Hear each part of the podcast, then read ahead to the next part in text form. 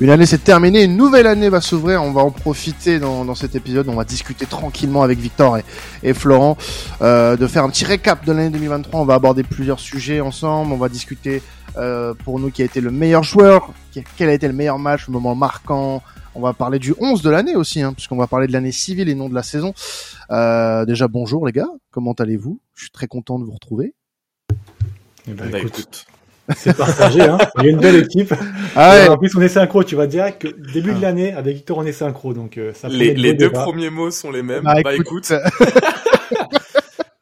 écoute, non, ça va très bien. Euh, très content d'être avec vous deux pour pouvoir discuter un peu de, de, cette année civile 2023, qui a été une belle année pour le foot sur plusieurs aspects, d'autres un peu moins. Mais Plus difficile pour déterminer quelle est, la meilleure chose sur une année civile que sur une saison, par exemple. Complètement. Oui, c'est ce que je te disais. C'est ce que mais... je disais en off. Mais ça va être marrant. Un exercice assez drôle auquel on va s'adonner pendant les, les 45 euh, prochaines minutes, voire la prochaine heure. Euh, on commence par le meilleur joueur, les gars? Voilà. On rentre tout de suite. voilà, on, rentre, on rentre dans l'art tout de suite. Euh, bah tiens, comme je suis quelqu'un de très euh, très courageux, je vais laisser mon équipe le faire en premier, tu vois, parce que je suis, je délègue, je suis comme ça. Je suis un, un patron modèle. Flo, pour toi, c'est c'est qui le meilleur joueur de l'année Je vais en surprendre plus d'un, je pense. Et je pense que là, je vais me faire insulter par beaucoup de monde, mais je vais assumer. Commençons. Commençons dans les Je pars du principe que sur l'année civile, tu te dois d'avoir été le le meilleur joueur de la meilleure équipe sur l'année civile 2023. Et je suis parti sur un joueur donc qui a fait partie d'une des meilleures équipes sur la fin de la, saison et sur la meilleure équipe de, l'Europe de le début de la saison. Pour moi, ce joueur, donc du coup, il a joué le titre en Angleterre. Cette année, il joue le titre en Bundesliga. Et euh, je vois déjà que ça commence un petit peu à. C'est Granit Xhaka pour moi, voilà. C'est oh Granit Xhaka. J'en ai rien à foutre, je vais le dire. Je l'assume complètement parce que ce joueur-là, je rappelle qu'en Bundesliga, il est sur une série de victoires impressionnantes. Il oh. porte son équipe. C'est le joueur qui a fait le plus de passes progressives euh, sur l'année civile cette année. Il a un niveau qui est tout bonnement hallucinant. Alors, c'est pas le joueur auquel on pense. Alors, c'est pas un joueur offensif. C'est pas un joueur qui a gagné des titres. C'est pas un joueur qui était impactant euh, dans, dans l'individualité. C'est un joueur qui est plus de collectif. Mais je trouve que la manière dont il a réussi à, à redresser la barre, ça sera jamais le meilleur joueur de, de, n'importe qui. C'est juste que je suis un hipster de merde qui aime bien prendre un peu tout le monde à, à contre-pied. Mais j'avais, j'avais envie de lui rendre hommage parce que je trouve qu'aujourd'hui, bah, le Bayer Leverkusen est impressionnant. Il est sur une série de victoires qui, euh, qui montre quand même que c'est l'une des meilleures équipes en Europe actuellement parlant. Et je pense que ils font quelque chose de très très grand qui est beaucoup minimisé et sur lequel on ne parle pas beaucoup. Donc il fallait rendre hommage à ça aussi. Et euh, avec Arsenal, il a quand même tenu tête au grand Manchester City. C'était un des joueurs cadres de cette équipe-là. Et on voit très bien qu'aujourd'hui, sans Arsenal, Granit Xhaka, sans, euh, sans Granit Xhaka, Arsenal a plus de mal. Donc ça montre à quel point quand même la dimension que ce joueur il a et euh, voilà qu'il fallait lui rendre hommage. J'aurais pu, tu vois, j'ai hésité aussi à partir sur un Haaland par exemple, mais Haaland, je trouve qu'en 2023, sur la deuxième partie de saison, le deuxième partie de l'année a été beaucoup trop blessé pour qu'on en parle un, un petit peu, je trouve. Ouais. Euh, de toute façon, tu, tu regardes un peu Bellingham, Bellingham aurait pu faire partie de ce joueur-là aussi, c'est vrai. Peut-être que je vois le sourire de Victor, peut-être qu'il va venir dans la conversation très rapidement. Bellingham aurait très bien pu remplir ce rôle-là. J'hésitais avec Bellingham, il est vrai, mais je trouve que Bellingham, malheureusement, sur la première partie de 2023, n'est pas aussi impressionnant que la dimension qu'il a pris au Real. C'est vraiment sur ces six premiers mois qu'au Real qu'il a vraiment pris cette dimension de meilleur joueur du monde. Cette dimension-là, il l'a pas pris sur la première partie de 2023, je trouve. Surtout qu'il malheureusement quitte Dortmund sur euh, sur un petit faux pas et sur un énorme choc. Et il était blessé d'ailleurs, je crois, sur, un peu sur 2023. Donc c'est. Il est pas responsable, mais oui, oui. Il est pas responsable, mais non, non, c'est vrai. Je crois qu'en plus il était blessé sur la fin de saison de Dortmund, ce qui aussi montre que bah il était aussi important. Mais Chacun lui n'a jamais été blessé, il a toujours été disponible et euh, c'est plus aussi pour cette fiabilité que je lui donnais ça. Quand je regarde les joueurs de City aussi, qui sort du lot, tu as De Bruyne, mais De Bruyne a été blessé aussi. Euh, La grosse partie 2023, ouais, blessé. Donc c'est compliqué. Euh, Rodri, je ne le mettrai pas dans les meilleurs joueurs parce qu'il a été beaucoup trop suspendu et blessé aussi. Mm. Ruben Diaz aurait pu rentrer dans cette discussion-là. Parce bah, disons, disons que pour Rodri, je me permets, euh, je pense qu'on aurait pu le mettre dans la discussion euh, s'il rate pas euh, des matchs importants sur la première partie de saison euh, 2023-2024 euh, à mm. mon avis. Euh, parce que très important hein, dans la fin la fin de saison euh, dernière avec City c'est lui qui donne qui donne le, but de la victoire pour pour la Ligue des Champions. Donc ça me paraît ça m'aurait paru cohérent de le mettre dans la discussion. Maintenant c'est vrai que son absence sur la première partie de saison a beaucoup été préjudiciable pour les pour les hommes de Guardiola. Donc je suis je suis assez d'accord. Maintenant je vais me permettre un peu quand même parce que je sais que t'es sérieux pour Chaka, donc euh, c'est ça, c'est ça qui, c'est ça qui C'est ça qui est inquiétant. c'est ça qui c'est ça qui est inquiétant. Et moi, moi, je pars du principe où euh, bah, le meilleur joueur euh, reste celui qui a été euh, dans la meilleure équipe, euh, le meilleur joueur de la meilleure équipe de l'année 2023. La meilleure équipe de 2023, c'est Manchester City. Et quand tu dis Haaland, t'aurais pu mettre Haaland, oui, bah moi je mets Haaland tous les jours. Je mets Haaland tous les jours. Pourquoi? Parce que euh, il fait un- une deuxième partie de saison avec City euh, aux mêmes euh, aux mêmes attentes que la première. Et puis sur la première partie de saison de cette saison-là, il est plutôt euh, il est plutôt bon quand il est là. Euh, il reste il est quand même meilleur buteur de PL malgré euh, quelques Il est plutôt bon, non, même dans le jeu, la façon dont il a évolué et la façon dont il participe au jeu de City sur euh, avant sa blessure malheureusement, Mm. c'est monstrueux. Euh, Il y a pas beaucoup de joueurs qui ont cette marge de progression là en justement, il s'est adapté aussi à l'absence de, de De Bruyne euh, sur la, la première partie de saison 23-24, où justement on aurait pu penser que sa complémentarité avec De Bruyne allait être euh, mise à mal et avec qui il allait aussi bien s'entendre qu'un euh, qu'un Kevin De Bruyne. Au contraire, il a réussi à à évoluer un petit peu, à changer euh, sa façon de jouer et à être euh, toujours aussi décisif. En, en PL, c'est 14 buts, 4, passes D. Le seul qui fait mieux pour le moment, c'est Mohamed Salah avec euh, 8 passes, enfin 4 passes D de plus que, que, que le Norvégien. Et sur l'année 2023, quand tu compares par exemple un Salah, un, un, de, un, pas un De Bruyne, pardon, un Haaland, Haaland est largement au-dessus de par le palmarès, de par euh, les accomplissements euh, faits sur cette année 2023. Donc je mets le Norvégien largement devant. Euh, pour moi, il n'y a pas de débat, aucun. Le seul, dé- le seul joueur de Liverpool qui aurait pu rentrer dans le débat du meilleur joueur, pour moi, c'était Alisson. Oui. Alisson, qui a été euh, hallucinant et de loin le meilleur gardien en Europe cette saison-là pour moi. Et, et encore, malheureusement, Liverpool est, est, est trop trop en dessous globalement, collectivement, on va dire, pour que un Allison ressorte, si tu veux, euh, par rapport à d'autres joueurs qu'on a pu citer. Mais c'est vrai que sa saison est, enfin, son année 2023 est plutôt bonne, et très bonne même euh, pour lui. Euh, je pense que c'est le meilleur gardien de PL à l'heure actuelle. Et euh, mais je peux pas le, même mettre. du pas le mettre hein, meilleur. Ah oui, oui, ah oui, bah bien sûr, bien sûr, pourquoi pas. Avec un Courtois blessé, euh, il n'y a pas trop de concurrence. Mais c'est ça, c'est une question qu'on pourra se poser rapidement après, si vous voulez, pour parler du meilleur gardien. Euh, je pense qu'Alisson est dans le débat. Mike Maignan, malheureusement, fait un fait une euh, fait une saison, euh, un début de saison là catastrophique pour moi. Mais euh, on pourra en parler. Un, voilà, on pourra en parler un petit peu après, si vous voulez, des gardiens. Mais les joueurs en globalité, Victor, on, on t'a pas encore trop entendu là-dessus. Est-ce que t'es t'es Team Haaland Est-ce que t'es Team Chaka Est-ce que est-ce que t'as autre chose dans ta dans ta petite besace? Non mais alors déjà euh, j'avais euh, j'avais discuté avec toi rapidement quand juste avant qu'on se podcast. J'ai dit ça allait être intéressant si Flo fait le homer. Donc il a déjà commencé dès la première catégorie à le faire. Évidemment.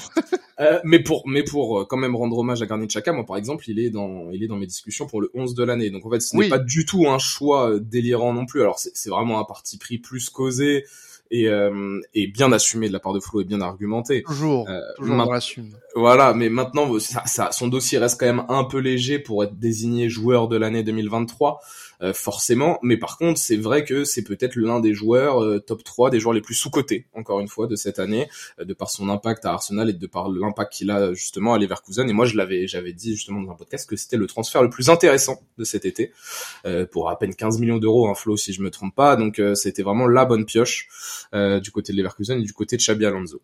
Euh, si moi je dois m'exprimer au niveau de mon joueur de l'année 2023, alors évidemment Erling Haaland est, euh, est pour moi le, le grand favori. Euh, par contre, il y a des blessures sur cette sur cette première partie de saison 2023-2024. Il y a peu de moments décisifs en Ligue des Champions euh, lors du run de Manchester City. Donc si on juge en fait sur l'année civile 2023, le dossier d'Erling Haaland n'est pas non plus si exceptionnel que ça. En tout cas, il y a une réelle discussion, notamment avec avec un joueur comme Mohamed Salah, qui lui est actuellement euh, sur une autre planète et qui ne s'est quasiment jamais blessé. Il a toujours été indispensable à Liverpool. Ce qui pêche dans le dossier de Mohamed Salah, c'est plutôt euh, le- les résultats de Liverpool sur l'exercice 2022-2023. Voilà, ça reste assez, voire trop léger, mais ça reste un joueur qui est exceptionnel cette année. Bellingham, si Dortmund joue le titre l'année dernière, Bellingham en est le principal artisan. Euh, son arrivée au Real Madrid est juste stratosphérique. On a vu un joueur passer d'une dimension, mais on n'aurait jamais cru ça possible en l'espace de si peu de temps. Euh, je vais KDB, c'est pareil. Vous l'avez dit, il y a trop de blessures là récemment. Je, pense que euh, naturellement, moi, j'irais vers un joueur comme j'ai envie de dire quand même Rodri, moi sur cette année Ah ouais 2023. j'ai envie de dire quand même Rodri parce que en fait pour pour être franc, j'ai Erling Haaland en numéro 1. Mais euh, enfin, j'avais dès qu'on a commencé à faire cette émission, Erling Haaland était forcément le premier, le premier nom qui me venait à l'esprit.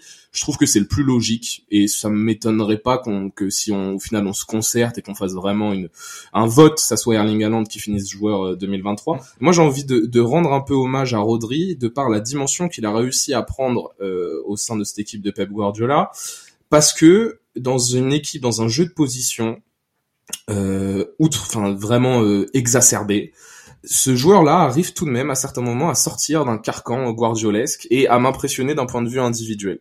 Moi, là où j'ai beaucoup de mal, en fait, c'est que l'équipe de l'année, spoiler, c'est ça reste Manchester City, hein, on, on spoil un peu, et, c'est très dur de sortir certaines individualités hors Erling Haaland et Kevin De Bruyne, qui sont en fait deux joueurs qui, justement, eux, dans le jeu de position de Pep Guardiola, n'ont pas les mêmes consignes que les autres, mais il y en a un qui aussi, malgré le fait qu'il soit dans un registre bien précis que Pep Guardiola adore, avec des consignes euh, vraiment très très strictes, arrive tout de même à certains moments quoi à sortir du lot. Parce que je vous rappelle que c'est lui qui envoie un pétard contre le Bayern qui change totalement la, tournure de la double confrontation. C'est lui qui met le but décisif. Sur cette deuxième partie de saison il est suspendu. On voit tout de suite les absences et, c'est très inquiétant. Et, et moi j'ai tendance à juger en fait un homme et un joueur euh, lorsque tu es absent est-ce que c'est est-ce que c'est pas ta meilleure performance quoi? Est-ce que c'est pas là où tu montres que tu es tout simplement indispensable c'est lorsque tu es absent? Et, et Rodri c'était le cas cette année. Donc j'ai envie de rendre un peu ouais hommage à Rodri, j'aurais pu mettre également dans cette discussion parce que je suis un peu du même avec toi Quentin, pour moi le meilleur joueur fait quasiment forcément partie de la meilleure équipe sauf cas exceptionnel. Euh, mais Bernard, Bernardo Silva, pour moi, a été euh, d'une régularité incroyable. Manque un peu de moments euh, marquants, on va dire, pour être élu joueur de l'année. Mais Bernardo Silva, son run de Ligue des Champions, il est fantastique. Il est toujours là, même là sur cette partie de saison, il est, il est exceptionnel.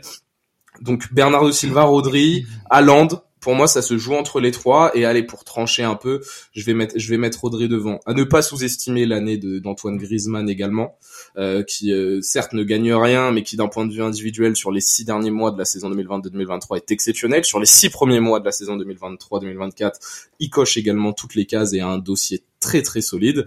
Et puis euh, et puis voilà, je pense que j'ai fait le tour. Mais donc mon, mon vote ira pour Rodri pour cette année. Un, numéro 6, il faut rendre hommage. C'est un peu comme Silva euh, pour Griezmann, je trouve. C'est c'est bien sûr de manque de moments marquants. Tu vois. Oui, mais au moins il gagne Silva. Donc on va dire qu'il y a et, il est un des principaux artisans de, de cette réussite de par son rôle hybride, de par ce qu'il arrive à produire sur le terrain. Enfin, qu'un joueur a un tel volume de jeu, une telle aisance technique, une telle euh, intelligence tactique, enfin, c'est le joueur parfait pour quasiment toutes les équipes et, euh, et, et, il est trop peu mis en avant, je trouve. Et sincèrement, on voit, euh, on, on, Silva fait partie des joueurs, des rares joueurs dans le système Guardiola où je sais que s'il s'exporte ailleurs, il réussira quand même. Parce qu'on voit par exemple Gundogan qui est un joueur d'une intelligence incroyable au FC Barcelone, c'est compliqué. Hmm. Tu sors des systèmes de Guardiola, t'es moins mis à l'aise, tu subis le pressing, tes joueurs ils se déplacent moins bien, les les circuits de passe sont un peu moins euh, sont un peu moins précis. Ah tout de suite, et qu'avec Gundogan, on voit que c'est un joueur fantastique, mais voilà, moi Bernardo Silva, je suis persuadé qu'on le met dans n'importe quelle équipe, il fera le travail. Hmm. Et ça, il faut rendre hommage sur ça. En tout cas, je vous remercie. Hein. Je pense que j'ai choisi la bonne équipe. Personne ne m'a mis Messi euh, dans, dans ce meilleur joueur 2023. oui, voilà. Alan et Iman ne sont pas là, donc euh, on peut on peut s'en on peut s'en féliciter euh, de ce casting. Euh, tu l'as dit, hein, Victor, tout à l'heure. Bon, je pense qu'on fait pas un grand suspense en parlant de l'équipe de l'année. Manchester City qui a tout raflé en Europe, FA Cup, non pas FA Cup, pardon. Je, aussi FA Cup. Non, si, c'est le triplé, c'est le triplé. FA Cup, Ligue des Champions, Première Ligue. Ouais, ouais, ouais, ouais. Et que la Carabao qui a été remportée par United. Ah, United, ouais, c'est ça. Ouais, j'hésitais, euh, j'hésitais entre les deux coupes nationales. Euh, je savais que United en avait gagné une au grand, euh, à la grande surprise de tout le monde. Mais euh, mais non, United gagne, gagne quand même des trophées au 21e siècle. C'est c'est beau. Euh, non non ben oui, City City champion d'Angleterre, champion champion d'Europe incontestable, équipe de l'année 2023. Voilà encore malgré un, un début de saison, on va dire un mois d'octobre. qui a été très compliqué pour les hommes de Guardiola. Sur l'ensemble de l'année 2023, il y a aucun euh, club, qui a aucune équipe pour moi qui a été euh, aussi euh, dominante que cette que cette équipe. Ça, ça c'est ça c'est clair. Maintenant, ce qui peut être intéressant, c'est essayer de, de, de jauger un peu les autres équipes, parce que pour être franc sur cette année, de, enfin sur la saison 2022-2023, Manchester City est pour moi à 5 ou 6 castes d'écart avec le reste des équipes. Et donc c'est là où ça peut être intéressant de jauger, parce que moi par exemple sur cette année 2023, je trouve que l'Inter, euh, Mm. au-delà du fait qu'ils font finale de Ligue des Champions, qu'ils étaient du bon côté de l'arbre, et c'est et c'est vraiment vrai, hein, parce que je pense que euh, sinon euh, leur parcours en LDC aurait été peut-être un peu plus court. Mais là, sur ce qu'ils ont fait sur le mercato, ce qu'ils ont réussi à construire cette année, euh, sur la saison 2023-2024, là, l'effectif, comment ça joue, la dimension qu'a pris Lautaro Martinez, la dimension que prend Inzaghi tactiquement, la dimension que peut prendre un joueur comme Bastoni, qui est exceptionnel. Tu perds Onana, donc tu perds quand même un circuit de passe de relance court ou de relance longue de ton gardien, tu remplaces ça par Yon Sommer, qui a un jeu au pied plus que, plus que discutable. Et pourtant, tu arrives à garder une, une sorte d'équilibre. Moi, l'Inter m'a vraiment surpris cette année. On parlait beaucoup de, de l'AC Milan, de son recrutement euh, XX, enfin pas XXL, mais de son recrutement intelligent euh, durant le durant l'été, que voilà, ils avaient vraiment une dimension physique et c'est vrai nettement supérieure à la majorité des équipes italiennes. Sauf que bah l'Inter, eux, tactiquement, techniquement, il y a, il y a un truc qui s'est créé dans ce groupe tout au long de cette année. La finale de LDC a bien entendu a bien entendu aidé et a posé des bases euh, plus que solides pour cette année. Mais moi, par exemple, l'Inter sort vraiment du lot. Il faut parler aussi du Real Madrid. Il faut parler du Real Madrid qui, sur l'année 2023, perd la Liga contre un FC Barcelone qui, pour moi, était largement plus faible qu'eux. Euh, malheureusement, ils, ils laissent trop de points. Ils font demi-finale de LDC. Cette année, l'équipe est peut-être une des meilleures et, peut-être la meilleure d'Europe actuellement avec le nouveau système, l'intégration de Bellingham. Carlo Ancelotti fait des miracles. Donc il y a, y a un peu ce truc Real Madrid, Arsenal, Inter, Arsenal, je laisse le plaisir à Flo d'en parler, mais Arsenal est clairement dans la discussion de, pour la deuxième place un peu de cette équipe de l'année. Euh, le retour de Liverpool est très intéressant. Attention, à surveiller. Et il, il est vraiment intéressant. L'Atlético cette année est sur la deuxième partie de saison 2022-2023. Donc quand je dis cette année, c'est sur la première partie de saison 2023-2024. L'Atlético aussi séduit énormément. Bon, Girona, c'est un peu la surprise, mais on va pas non plus. euh, voilà. Leverkusen, non, tu peux pas donner. voilà. Mais Leverkusen est dans la discussion. Pas forcément la parler. deuxième place. J'allais en parler. Voilà, mais dans la surprise globale de l'année 2023, parce que Xabi Alonso arrive au mois de novembre, hein, je crois, octobre, novembre, quelque chose comme ça, et euh, sur toute la- la- l'année 2023, c'est exceptionnel ce que fait Leverkusen. Euh, on en a déjà parlé maintes et maintes fois dans le podcast, mais voilà, il y a un peu ce, ce, ce pôle de cinq équipes. Euh, je mettrai Leverkusen, euh, Inter, Real Madrid, Arsenal et, euh, et Atlético, allez, euh, qui sont un peu les cinq équipes dans les quatre grands championnats qui vraiment, moi, sur sur l'année civile 2023, m'ont séduite. Mais bien entendu que Manchester City est, est un cran en dessous. Non, bah, ça va être chiant parce que j'ai exactement la même analyse que toi aujourd'hui. City est un cran dessus de tout le monde et puis après t'as ce pool de cinq équipes qui a un niveau euh, assez proche et euh, pour les raisons que tu évoquais qui sont très très fortes franchement donc euh, c'est compliqué de, de les trouver deux équipes. Là je réfléchis mais tu regardes en France il s'est rien passé de très intéressant. Le Portugal a quand même un wagon de retard malheureusement par rapport aux autres équipes. Alors Benfica, attention. hein. le Benfica, sur Benfica, le... même- mais le Benfica fait un- une, une seconde partie 2023 qui est quand même un petit peu chaotique par rapport à la fin de la saison. Donc euh, ça fait. les pénalise par rapport à ça. Sinon, ils auraient pu entrer dans la discussion. Et à l'inverse, tu as un Porto qui fait une très, un très bon euh, début de saison 2023-2024, mais qui était à la ramasse euh, sur la première partie de 2023. Donc là aussi, c'est compliqué de, de pouvoir analyser les choses de, cette façon-là et de les mettre dans la discussion. Mais sinon, oui, ces, ces cinq équipes-là euh, ont beaucoup d'espoir. Il y a beaucoup de belles choses qui ont été faites. euh, Vas-y, classe-les, Flo. Si tu dois Alors- faire ton top 5 hors Manchester City. Ah là, tu t'aimes bien mettre dans la panade. Je mettrais quand même l'Inter en deuxième, honnêtement, parce que l'Inter a quand même fait une finale de Ligue des Champions et pour les choses que tu as dites, la dimension tactique qu'ils ont pris et puis par rapport au fait que la, le niveau en Serie A c'est quand même un petit peu rehaussé, qu'ils arrivent à tenir la cadence et que tu as quand même, malgré les départs, de, un bel équipe qui a été fait, je les mettrais deuxième. Troisième viendrait Arsenal qui euh, ne gagne pas la deuxième place pour avoir malheureusement raté ce titre en fin de saison qui, euh, qui leur tendait un petit peu les bras et euh, à cause des largesses de l'effectif, à cause d'autres choses. Et puis à cause aussi je trouve d'une reprise 2023-2024 qui était très intéressante dans la maîtrise mais dont lequel on voit donc ils n'ont pas été aidés par les blessures hein, parce qu'à mon avis hein, le Arsenal avec un Timber euh, à 100% et pas blessé aurait été beaucoup plus imprévisible, beaucoup plus intéressant que ce qu'on voit aujourd'hui en début de saison et qui a fait un mois de décembre un peu catastrophique donc il nuance un petit peu le bilan de, de l'ensemble de l'année.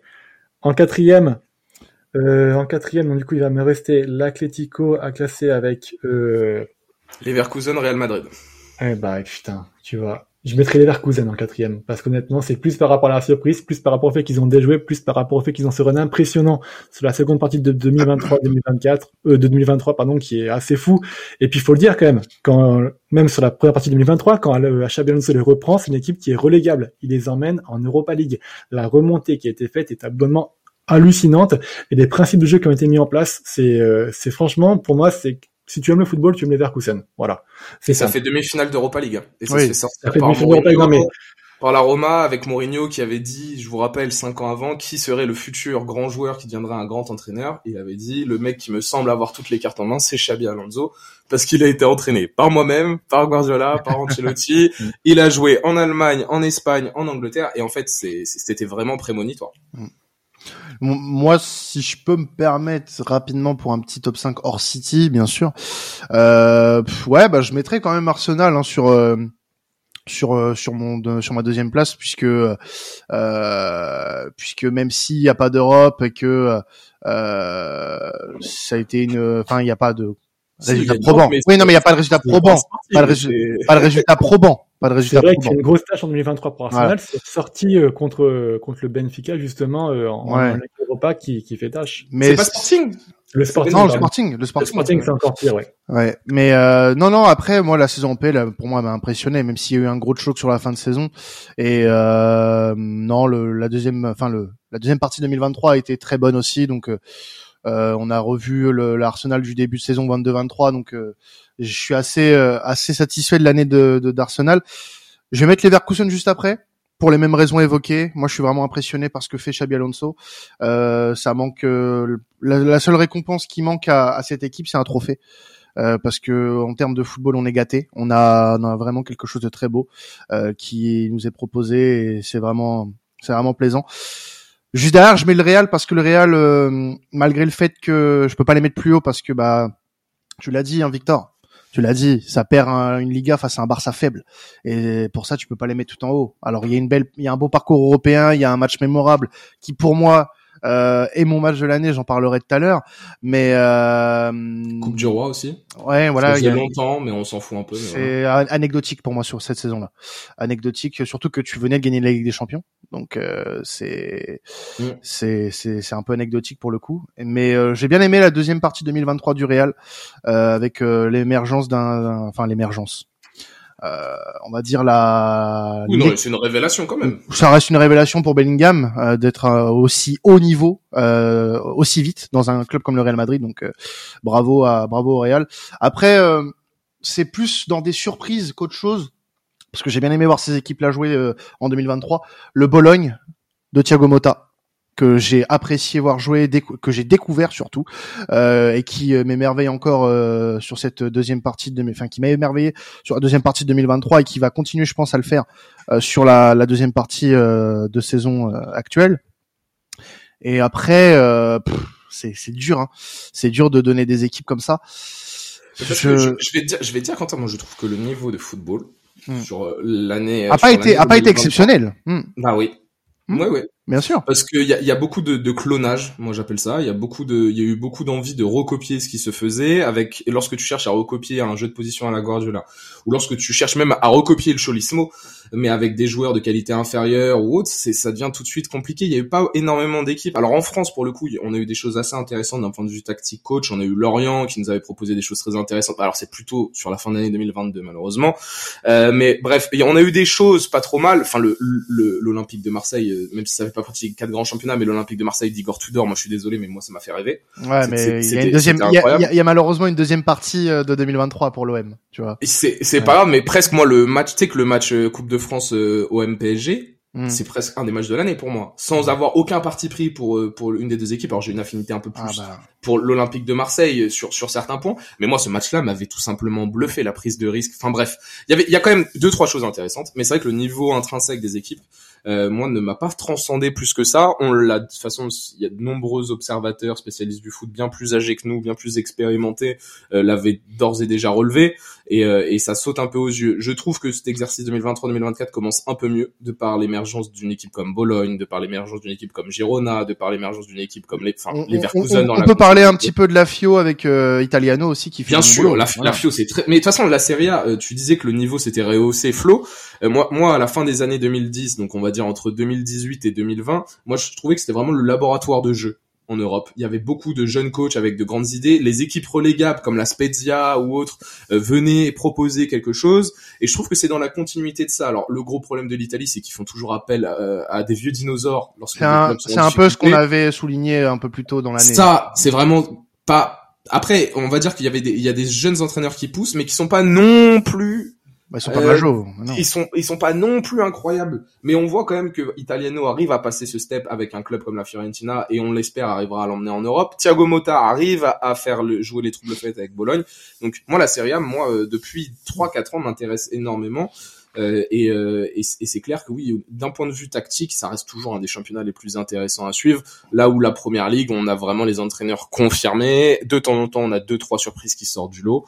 Euh, mais comme la saison de Newcastle, on aurait pu dire aussi que Newcastle a été impressionnant euh, sur sur sur 2023. Alors c'est bien plus compliqué maintenant, donc forcément ça sort un peu de, de cette catégorie. Mais voilà, euh, moi, moi je, je, je, tire quand même mon gros gros chapeau et parce que je suis le conducteur du train entre guillemets. Mais voilà, le Leverkusen de Xabi de Xabi Alonso, moi me, me, me laisse ébahi sur sur toute cette année 2023 et me remplit de bonheur. Donc c'est cette équipe-là que je vais vraiment sortir du lot aussi. Alors on, on va passer, euh, on va rester sur euh, l'entraîneur de l'année, hein, les gars. Euh, je pense qu'on a fait le tour sur l'équipe. L'entraîneur de l'année, je pense que c'est difficile de, de, lâcher un autre nom que que la que, que Monsieur Guardiola pour le coup encore une fois. Euh, parce que Flo il a peut-être une surprise. Mais Flo a Flo Flo Flo, Flo va me sortir euh, va me sortir Chaka, euh, bien sûr Chaka, évidemment. Non non bah après oui c'est vrai que on peut avoir des mentions honorables pour certains euh, pour certains mais euh, mais je pense que Guardiola c'est l'appareil pour moi sans conteste.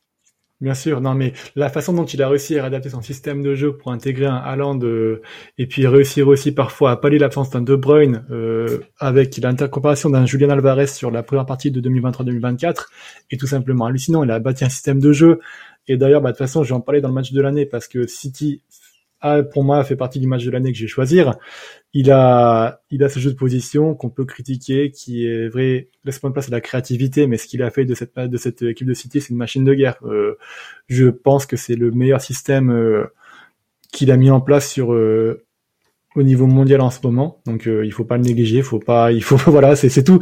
Il a toujours réussi à, à, apporter de la créativité justement. Son système sur la première partie de, de la saison 2022-2023, pardon, en 2022 il n'était pas bien équilibré, il y avait des choses qui étaient perfectibles. Il arrive à prendre un John Stones, à lui confier un nouveau rôle justement pour euh, le rendre plus menaçant et offrir plus de variété dans son jeu et son système de relance. Il n'y a pas beaucoup de coachs qui auraient eu ça. Donc euh, sa capacité d'analyse, sa capacité de se projeter, sa capacité d'innover font que ce coach-là atteint peut-être un summum de sa carrière cette, cette année, je trouve, euh, parce que faire un triplé en Angleterre, c'est pas commun du tout. Le dernier triplé qu'il y a eu en Angleterre, c'était il, y a, il y a très longtemps, c'était United en début des années 2010, si je dis pas de bêtises, sous ah, Ferguson. Euh, oui, oui, oui, la dernière année de Ferguson, me semble-t-il. Euh, à vérifier, à vérifier, mais c'est une des dernières années. C'est de, de, de, 2000, 2011, je crois. Je crois que c'est ça. Il me semble que c'est 2011. Mais voilà, donc pour dire à quel point c'est ça avait... 2013, je crois. Ah, c'est la dernière année de Ferguson. Je crois que c'est 2012-2013. Ah, donc, donc mais, le dernier triplé c'est 2011, il me semble. C'est ça. Donc voilà, ça fait plus de 10 ans que ça n'avait pas été fait. Donc voilà, bravo à lui. Et puis après, bah il y a tout un train de mentionnable qu'on peut faire et qui va être un peu redondant avec les équipes de l'année aussi, puisque moi je vais sortir un Xabi Alonso, je vais sortir un Mikel Arteta, je vais sortir un Diego Simeone, un Inzaghi. Ça va être à peu près les mêmes coachs euh, des équipes qui étaient un peu un cran en dessous. J'ai quand même envie de citer quand même un coach qui m'a beaucoup impressionné sur euh, les matchs que j'ai pu voir de lui et euh, sur lequel je donne beaucoup d'avenir. Alors c'est malheureusement euh, encore un petit peu trop juste aujourd'hui pour être dans les dans les mentions honorables, mais c'est un coach qui a beaucoup d'avenir. Pour moi, c'est le coach du Sporting Lisbonne justement, qui est aujourd'hui Ruben Amorim. Je le trouve très intéressant dans sa capacité à comprendre le football et à jouer. En Europa League, il a pas fait un gros parcours, il sort quand même Arsenal et je trouve qu'il y a quand même un laboratoire qui se met en place au Portugal qui est à suivre et qui est intéressant. Il y a plusieurs jeunes coachs qui sortent de là, donc c'est très beau à voir. Et puis Michel de, de Gironne aussi qui arrive à faire des, miracles avec. Euh... Alors, il est un petit peu aidé vu que c'est un club satellite de City et qui, est dans le City Group, mais ce qu'il arrive à mettre en place avec l'équipe de Gironne est tout, doublement impressionnant. Donc euh, bravo à eux, mais Guardiola est au-dessus du, du, reste. Ouais. Victor, vas-y si tu veux y aller. Bah, c'est vrai que c'est un peu répétitif avec le l'aspect euh, meilleure meilleure équipe forcément, parce qu'on a, on a lorsqu'on parlait des meilleures équipes, on mettait évidemment en avant le coach de, de ces équipes. Euh, moi, bien sûr que Pep Guardiola, euh, voilà, c'est l'apothéose un peu de, c'est la rédemption presque, pas la rédemption parce qu'on sait que c'est incroyable, mais en tout cas, il a enfin réussi à aller chercher sa Ligue des Champions. Euh, il a réussi dans les grands matchs son coup tactique qui qui change qui change la donne, qui lui redonne un peu certaines lettres de noblesse là où il les avait perdues sur la scène européenne.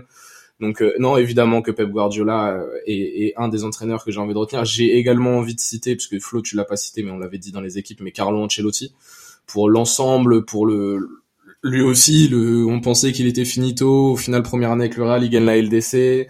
Ensuite, deuxième saison un peu plus compliquée, mais le Real continue à lui faire confiance. Et cette année, ça, ça se, ça se concrétise un peu et on voit que c'est un bon choix. Et d'ailleurs, il, risque d'être prolongé. Je, je c'est pas encore officiel, mais c'est quasiment tout comme. Deux ans de plus. Hein. Voilà. Donc ce que ce que réalise Carlo Ancelotti, c'est quand même, c'était quand même pas mal.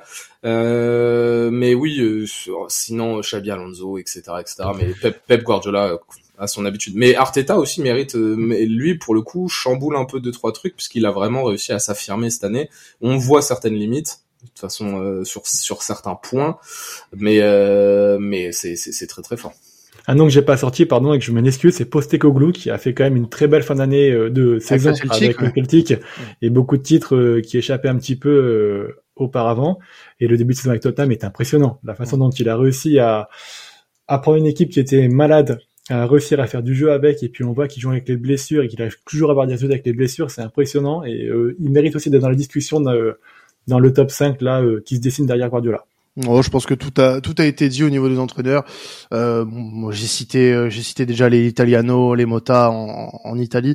Euh, c'est vrai qu'un qu'un entraîneur comme Michel, bon, il manque peut-être euh, la première euh, partie de l'année 2023 pour pour le mettre dedans, même si bah, ce que ce que Giron a fait depuis le début de saison, c'est tout simplement fantastique et il en est un des grands un des grands contributeurs. Mais non, bah des des coachs comme Italiano, Italiano, Italiano avec la Fio euh, ça fait finale de conférence league quand même, tu vois, finale de conférence league, euh, et puis une deuxième partie de une deuxième partie de 2023 où euh, bah, la FIO euh, finit l'année quatrième du championnat. C'était, je pense que la FIO dans cette position-là, après autant autant de journées. Ça n'a pas dû arriver souvent ces dernières années. Donc euh, très euh, très satisfait du travail d'Italiano qui était euh, lui un peu comme Amorim suivi par beaucoup de grosses écuries européennes l'été dernier. Il a fait le choix de rester à la FIO parce qu'il y a un projet très intéressant qui se construit du côté de Florence donc c'est très bien et non bah après voilà tout a été dit je pense donc si vous voulez on passe à la suite messieurs on va essayer de rentrer un petit peu dans des sujets plus précis, euh, avec notamment euh, si on passait sur le match de l'année, les gars. Le match de l'année. On a un peu teasé ça tout à l'heure, un peu chacun. Euh, il y en a un qui a parlé de City, il y en a un qui a parlé du Real, il y en a Victor, je sais plus trop ce que tu avais dit au niveau du match de l'année. Je crois que t'as pas encore teasé pendant le podcast. Non. Bah tiens, comme t'as pas teasé, on va laisser un petit peu, on va on va laisser un petit peu mariner ce, ce match de l'année pour toi. Je vais, je vais me lancer en premier. Moi, le match de l'année, ça a été le, le match, euh, je crois, c'est le match retour à Anfield entre euh, entre Liverpool et le Real Madrid. C'est le match aller. C'est le match aller, c'est le match aller. Et eh bah j'ai bien travaillé, c'est cool. J'étais au stade. J'ai bien j'ai bien travaillé, c'est bien, merci Victor. Et ouais non, le match aller euh, le match aller entre Liverpool et, et le Real Madrid où tu sens que que t'avais tout pour avoir un match historique en fait. C'est Liverpool qui qui surclasse le Real Madrid sur les premières minutes de la rencontre et puis derrière t'as as un Real Madrid qui est tout simplement incroyable et qui coule Liverpool à la maison. C'est pas euh, juste il y a une remontada, tu gagnes 3-2, tu coules Liverpool 5-2 score final. C'est c'est tout simplement incroyable. Moi c'est le le meilleur souvenir d'un match que j'ai regardé en live sur l'année 2023 un peu comme sur l'année 2022 où ça chaque fois été avec le Real Madrid que en termes de scénario, en termes de, de palpitant, euh, j'ai eu euh, les, plus grosses émotions, euh, notamment sur la campagne 2022 de Ligue des Champions du Real, qui a été fantastique à tout point de vue. là, c'était, on, partait vraiment sur les mêmes standards avec avec ce match-là. Ça a été coupé en demi en, demi-finale pour les pour les merengues, mais vraiment, c'est le match qui m'a fait le plus euh, sursauté, le, qui m'a fait vraiment, euh, qui m'a tenu en haleine de la première à la 90e. C'est un match qui, a démarré hyper tôt, qui a démarré euh, vraiment tambour battant, et on a vu une, une deuxième mi-temps totalement, totalement folle pour le pour le Real Madrid, qui a, je le dis encore une fois, mais je le répète, ce jour-là, coulé les Reds de Jurgen Klopp et à Anfield. à Anfield à Anfield, et c'est pas souvent c'est pas souvent que Liverpool en prend en, prend autant à domicile. Euh, va falloir chercher dans les archives. Je, je crois que, c'est la défaite la plus large depuis je ne sais combien de temps et, et Liverpool j'aurais même pu choisir un autre match concernant Liverpool en 2023 la, la large victoire contre United 7-0 euh, où on aurait pu euh, on aurait pu citer ce, ce match là mais vraiment moi le match qui m'a vraiment marqué et parce que c'est c'est c'est c'est vraiment un épiphénomène. C'est vraiment quelque chose qui ne se passe pas euh, tous les ans, euh, ni même une fois. Enfin, ça doit se passer une fois par décennie, voire peut-être même par siècle.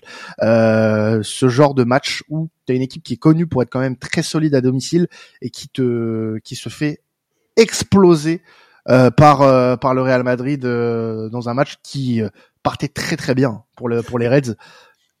Je vais, je vais compléter, hein, je vais compléter ce que tu dis, mais euh, je crois que c'était Arsène Wenger qui avait dit en interview pourquoi est-ce que Liverpool a autant de succès en Europe? Parce que Anfield, parce que Anfield, parce que jouer le match retour, notamment, bon là pour le coup c'était le match aller, mais jouer un match à Anfield un soir, une, un soir européen, c'est tout simplement on te promet l'enfer sur terre.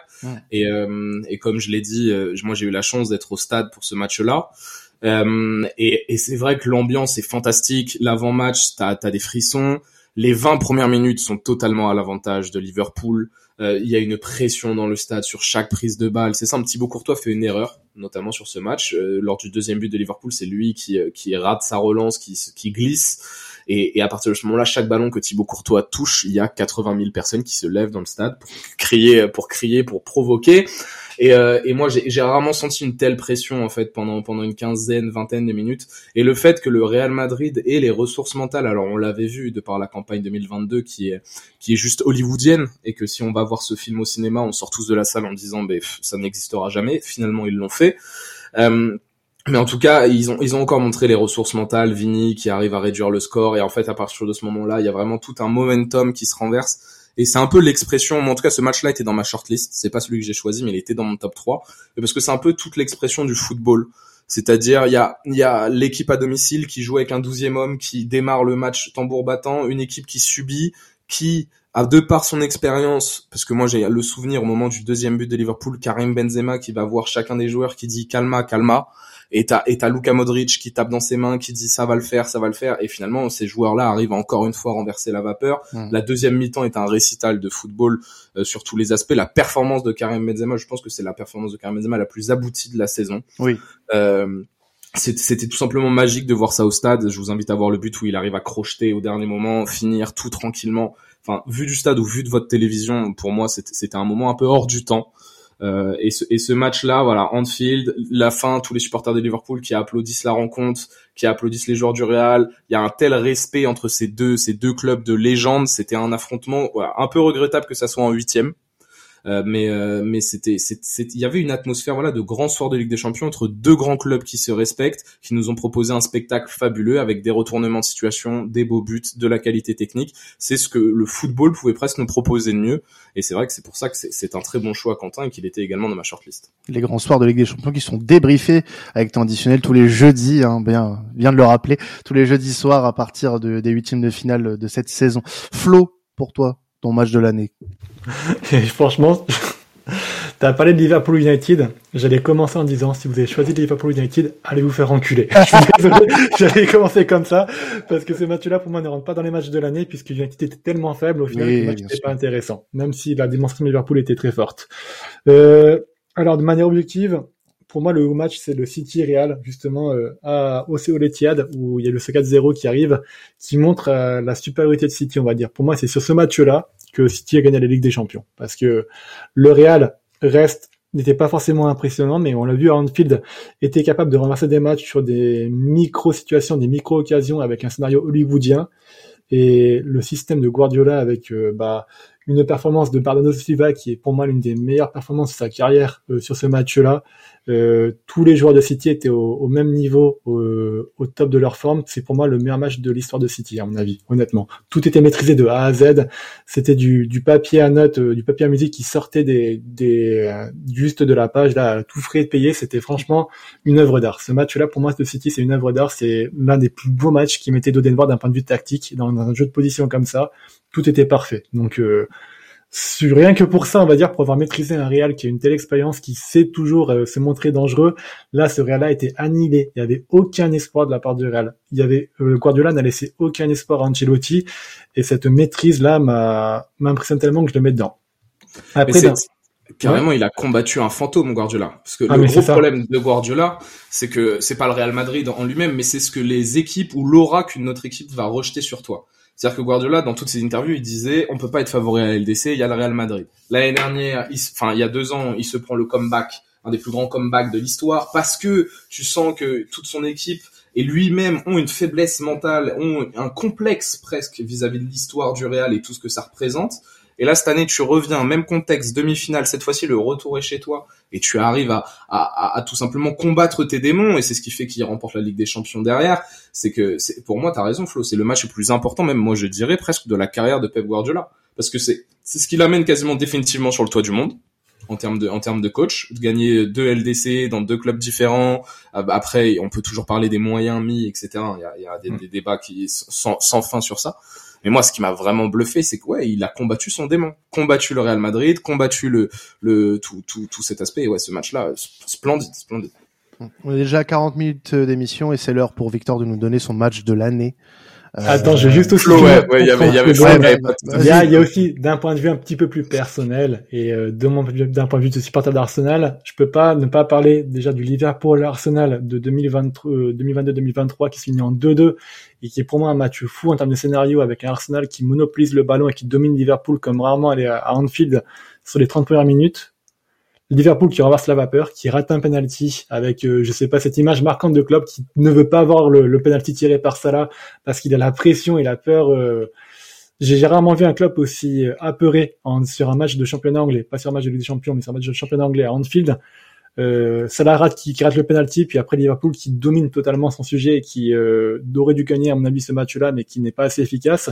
Ce match-là, on a quand même vu deux équipes à très très haut niveau qui étaient hallucinants. Et dans le scénario, il y a le Arsenal move justement, où Arsenal euh, perd 2-0 et gagne 3-2 avec un but à la 97e, qui pour moi me faisait dire, c'est bon, le titre de Première Ligue, il est acquis. Et bah dans ma gueule, mais c'était quand même un beau moment. et allez, moi, moi je te cale un, seul match et je vais pas plus, euh, c'est sur le début d'année, le Leverkusen-Leipzig, premier match de Bundesliga, 3-2 Leverkusen. Je trouvais ce match fantastique, fantastique à regarder parce que c'était deux jeunes équipes qui avaient des ambitions pour cette année. C'est les Leverkusen qui s'imposent et, euh, et c'est un des matchs, en tout cas sur la saison 2023-2024, moi qui m'a qui m'a marqué. Bon, après, on, on, on, parle pas de Ligue 1 hein, dans, dans, cette émission, vous le savez, mais on aurait pu parler par exemple d'un Lyon-Montpellier. Euh, qui a fait 5 5-4, euh, euh, qui, a, qui, a, été tous en termes de scénario tout simplement incroyable. Donc ouais, ouais c'est des matchs qui auraient pu être cités. Par exemple, si nos amis de Stadium Ligue 1 font un podcast récap 2023, pourquoi pas Je vous invite à le à le à le choisir ce match-là.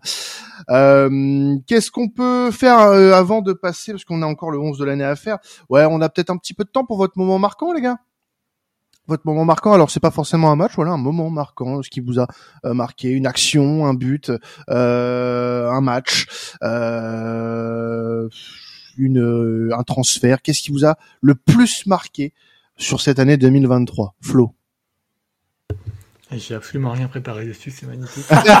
euh, attends, regarde, regarde, je te, je te prends la main, euh, Flo. Moi, il y a, y a la l'arrivée de l'Arabie Saoudite tout de même là dans ce, le mercato de l'Arabie Saoudite, les joueurs qui partent euh, hors Europe, euh, des joueurs comme Sergei Milinkovic-Savic, Ruben Neves, qui pour moi étaient des joueurs fantastiques, dont j'espérais un peu voir l'éclosion dans un plus grand club qui finalement décide de partir en, Arabie Saoudite. Moi, c'est quelque chose qui m'a énormément, énormément marqué. Maintenant, c'est, pas forcément non plus euh, une, une mauvaise chose sur certains aspects.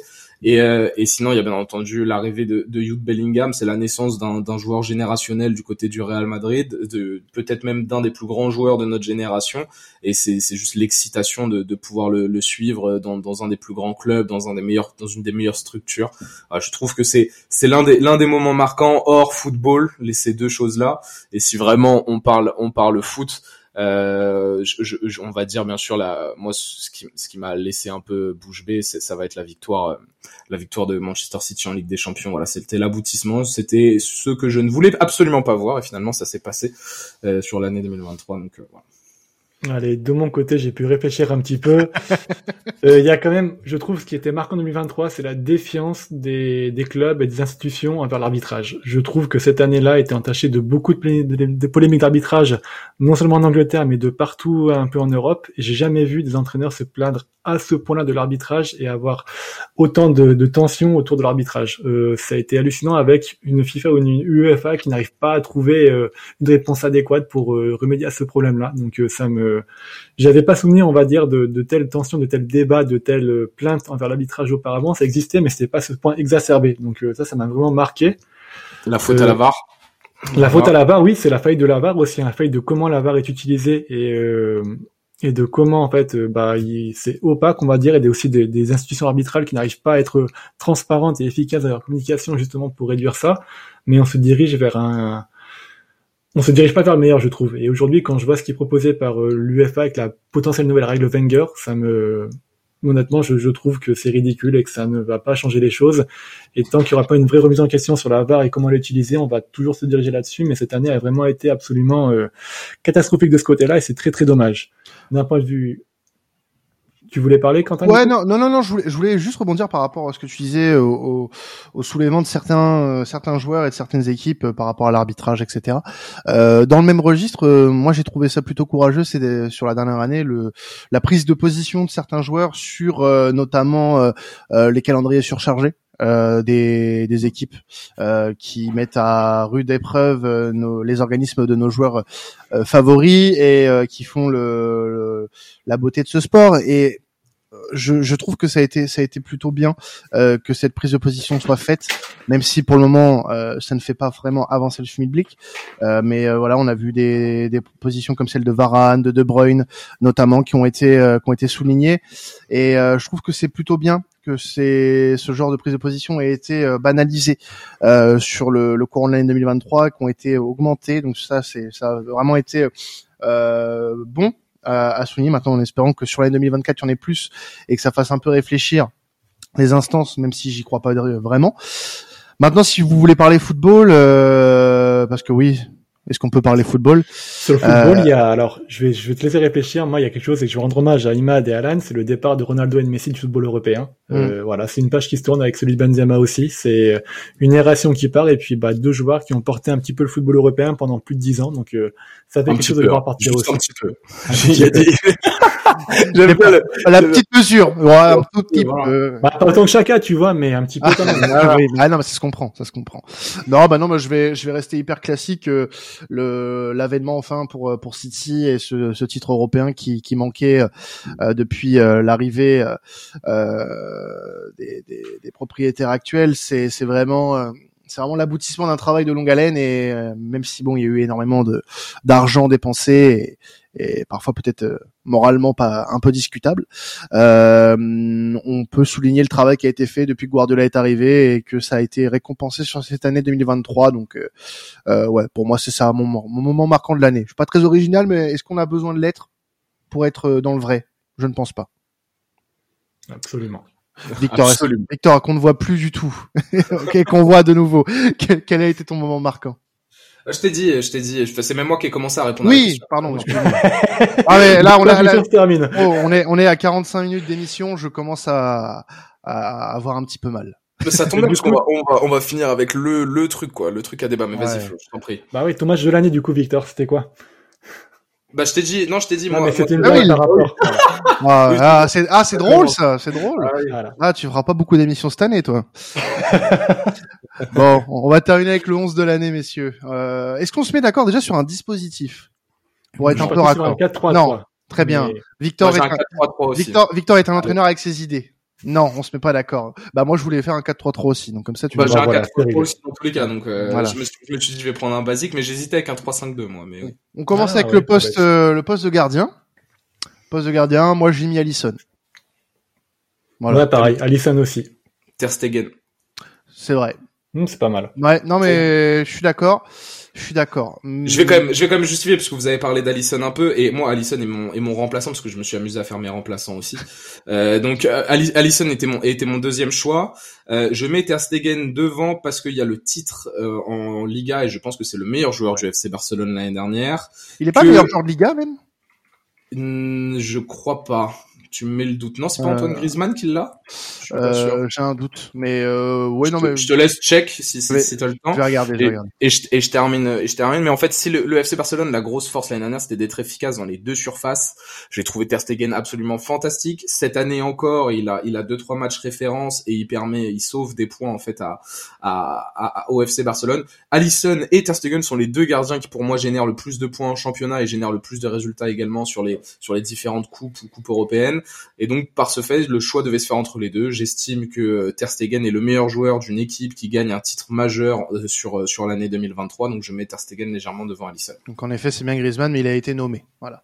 Voilà. Euh, non, bah ça s'entend parfaitement, messieurs. Euh, je pense qu'il n'y a pas énormément de débat là-dessus.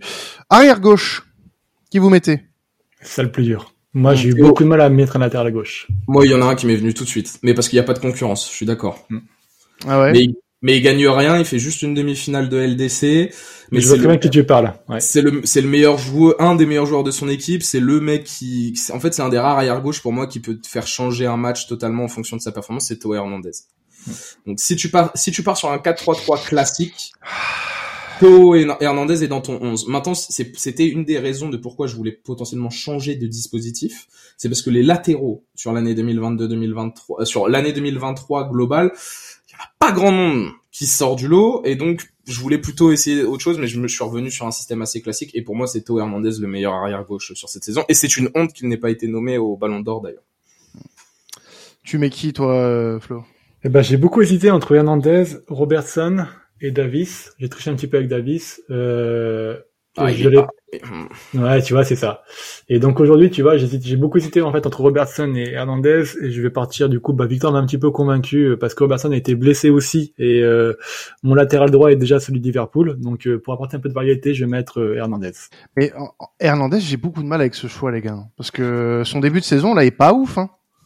Mm, ah ouf. Ouais, mais tu peux changer un match, c'est ça. Mais le problème, c'est que regarde, tu veux mettre qui à la place bah, Parce que après, tu as aussi donc t'as aussi Estupinian qui a fait une, une, saison très forte à Brighton, mais, il est blessé sur cette sur cette partie de saison. Ouais. Il est blessé aussi et qui n'a pas cette, capacité à être un game changer comme Hernandez peut l'être, on va dire. Hernandez sur une accélération, il peut te transpercer des lignes euh, de d'attaque et de défense. Euh, mais il a mis un top but l'année dernière, un des un aussi, oui qui mérite presque un des prix Puskas.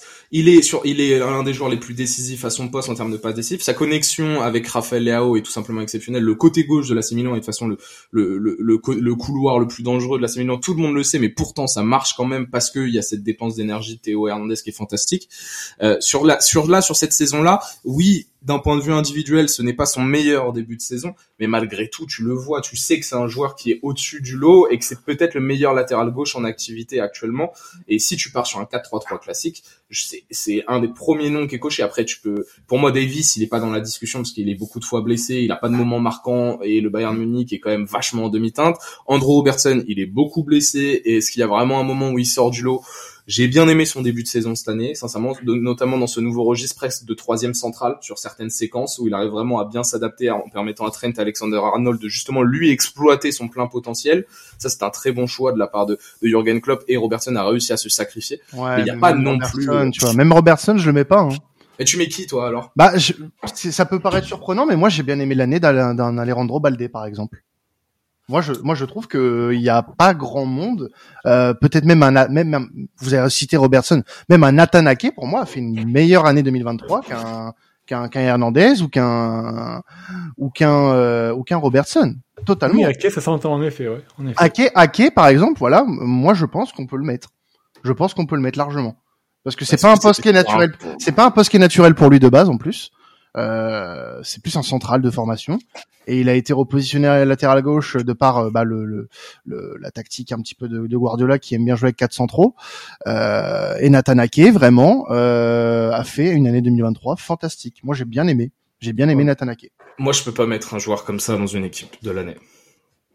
Mais oui mais Hernandez c'est trop inconstant Victor. Tu peux pas dire oui mais il y a des pics ouais mais il y a des pics de perf qui te font, qui te font te, te, te, te lever de ta chaise, qui te font que ce joueur-là sort du lot. Moi, déjà, les joueurs de Manchester City, je vous le dis, c'est compliqué pour moi de les mettre dans un 11 de l'année. À part une ou deux individualités, des mecs, moi, John Stones, tout le monde a trouvé ça fou et je suis d'accord. Mais c'est, mais c'est Guardiola, c'est Guardiola le marionnettiste. Ce sont des marionnettes sur le terrain, ces joueurs-là. C'est-à-dire qu'ils ont des circuits qui répètent en permanence. C'est le jeu de position à outrance. D'un point de vue individuel. le problème, c'est que sur ce poste-là, Victor, alors sur d'autres. Ah oui, ah oui, il y a des, il y a, il y a, y a c'est limité. Hein. Voilà, c'est très limité et je pense que là, moi, je peux pas choisir un Théo Hernandez pour les raisons évoquées. Maintenant, c'est vrai que il y a eu des pics énormes de performance, notamment sur la première partie de l'année où ça en a LDC, été... hein. Voilà, en LDC, hein. voilà, en LDC surtout, oui parce que faut rappeler que le Milan en Serie A, ça n'a pas été fameux non plus euh, sur la deuxième partie de saison. Donc euh, maintenant, voilà, choisi Nathan Ake pour euh, les raisons, euh, des raisons qui sont bah, le choix limité, euh, le fait que bah, ça a été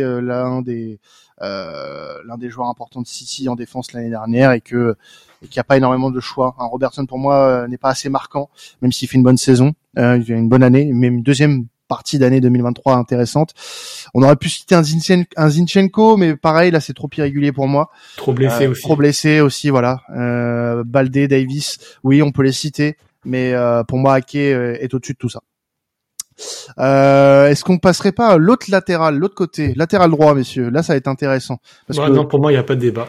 Pour moi, c'est Trent Alexander-Arnold et c'est tout. Voilà. Ah bah super. Je suis pas d'accord. Moi non plus. Bah vas-y. Alors pour moi, alors je vais juste dire Trent Alexander-Arnold. Pourquoi? Parce que ce mec-là, pour moi, révolutionné son poste. Il est peut-être pas efficace défensivement parlant, mais ce qu'il apporte dans le jeu et ce qu'il apporte comme lien dans l'équipe. Euh, il change un match à lui tout seul. Depuis le début de saison. Non mais ça, fait, non mais ça fait longtemps qu'il a révolutionné, son poste. oui, c'est vrai. Arrivé, pas, Par contre, je suis pas d'accord quand pas depuis le début de saison. L'année passée, sur le 2023 aussi à Liverpool, c'est un joueur très important. Il fait beaucoup, il fait beaucoup de bien à Liverpool. Des moments de creux quand même. Bien sûr, bah ça, bah de toute façon, ça reste un joueur qui à des moments passe totalement à côté de son match de par ses, errances, défensives et son manque de concentration sur 90 minutes. Mais euh, oui, c'est un joueur qui c'est un joueur exceptionnel. Moi, encore une fois, c'est mon second choix. Hein, il est dans ma liste des remplaçants, dans mon 11 de, la saison 2023 remplaçant. Moi, il y a un mec qui sur toute l'année 2023. Alors c'est pas un vrai latéral, et c'est pour ça encore une fois que j'ai hésité avec un 3-5-2. Mais pour moi, Frimpong sort du lot. Jérémy Frimpong sort clairement du lot. Il, c'est n'importe quoi ce qu'il arrive à proposer euh, et, après il est dans un système qui le met dans dans dans dans les meilleures conditions pour qu'il performe et il est c'est plus un ailier concrètement qu'un latéral mais je vais faire une petite euh, une petite entorse euh, tactique. Et je, je vous cache pas qu'avec une deux latéraux Théo Hernandez Frimpong je vais en prendre des buts. Mais euh, mais euh, je, je, je pars quand même sur sur sur Frimpong pour l'ensemble du truc puisque c'est c'est le détonateur c'est une vitesse il a il s'est vraiment amélioré dans sa gestion des courses dans sa gestion des appels dans sa qualité même de finition pour un latéral c'est assez exceptionnel et, euh, et oui il profite du système Xabi Alonso alors je, je disais juste avant que les joueurs de Manchester City, j'avais du mal à les sortir du lot de part parce que tout le monde profite du système Guardiola. Lui profite du système euh, de Xabi Alonso, mais sur le poste de latéral droit, à part Trent Alexander-Arnold qui était qui a été stratosphérique aussi, je trouve que lui aussi sort du lot et j'avais envie de le mettre un peu en avant. Tu dois être bon à prendre en compte sur FM, toi. ouais, ouais, je suis un enfer. Je suis un enfer. Euh, moi, je vais prendre un joueur dont on avait parlé euh, courant de saison dernière dans TA, dans le podcast Serie A. Euh, je vais parler de Giovanni Di Lorenzo.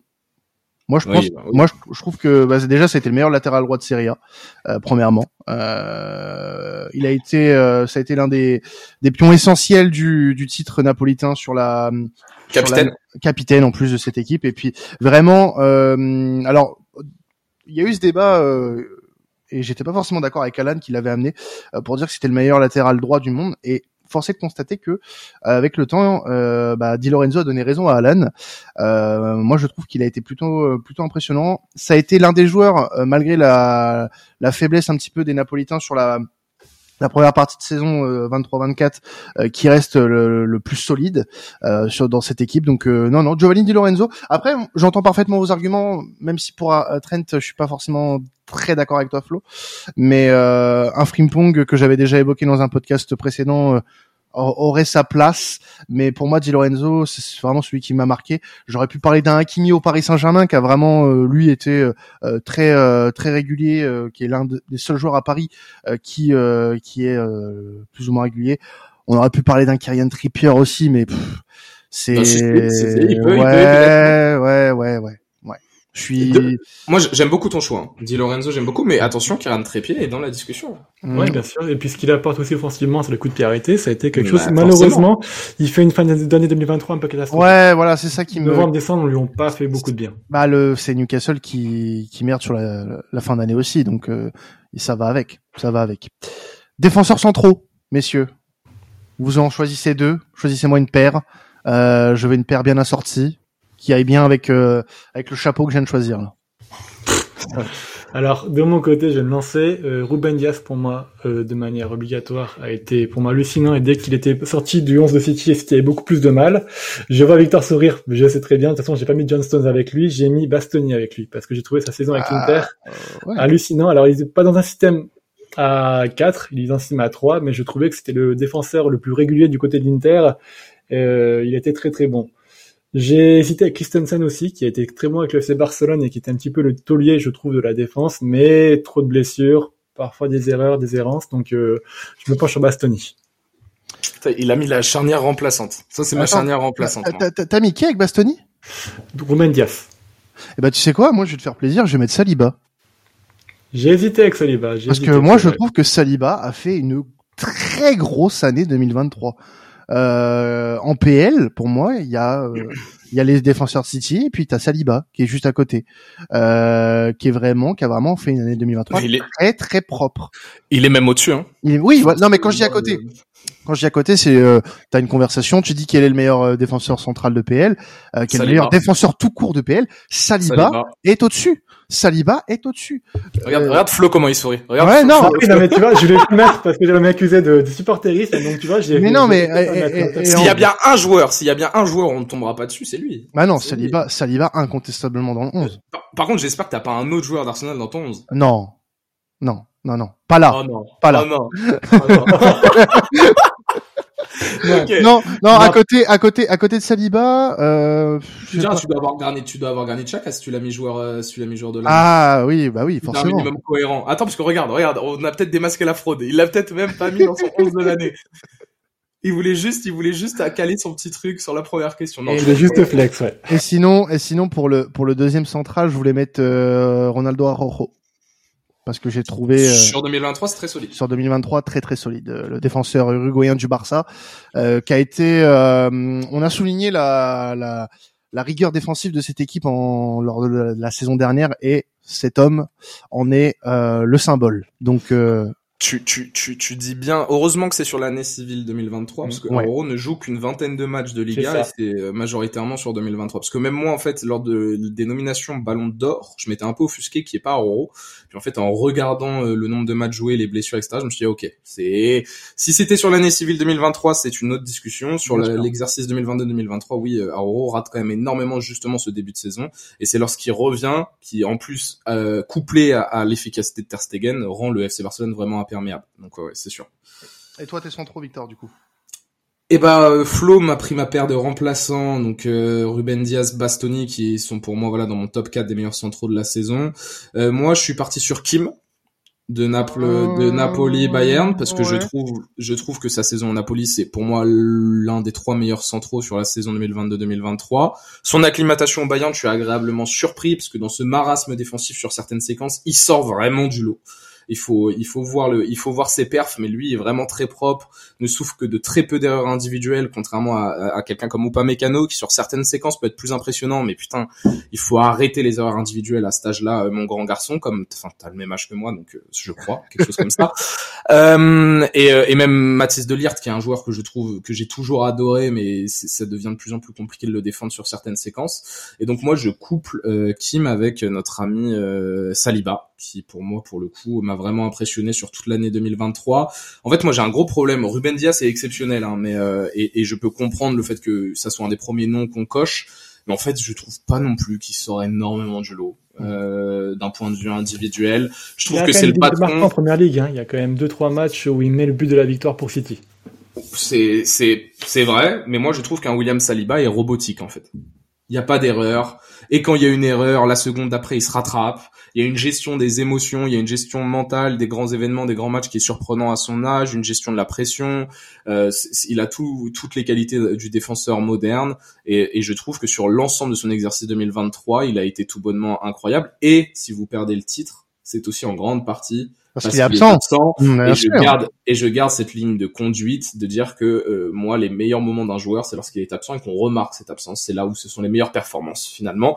C'est là où on voit tout, tout le côté indispensable. Et je trouve que voilà, William Saliba exprime parfaitement ça. Et je voilà, je rentre Kim dans cette conversation. Je le titularise parce que je voulais quelqu'un du Napoli euh, pour quand même euh, un joueur notamment qui a évolué en Serie A.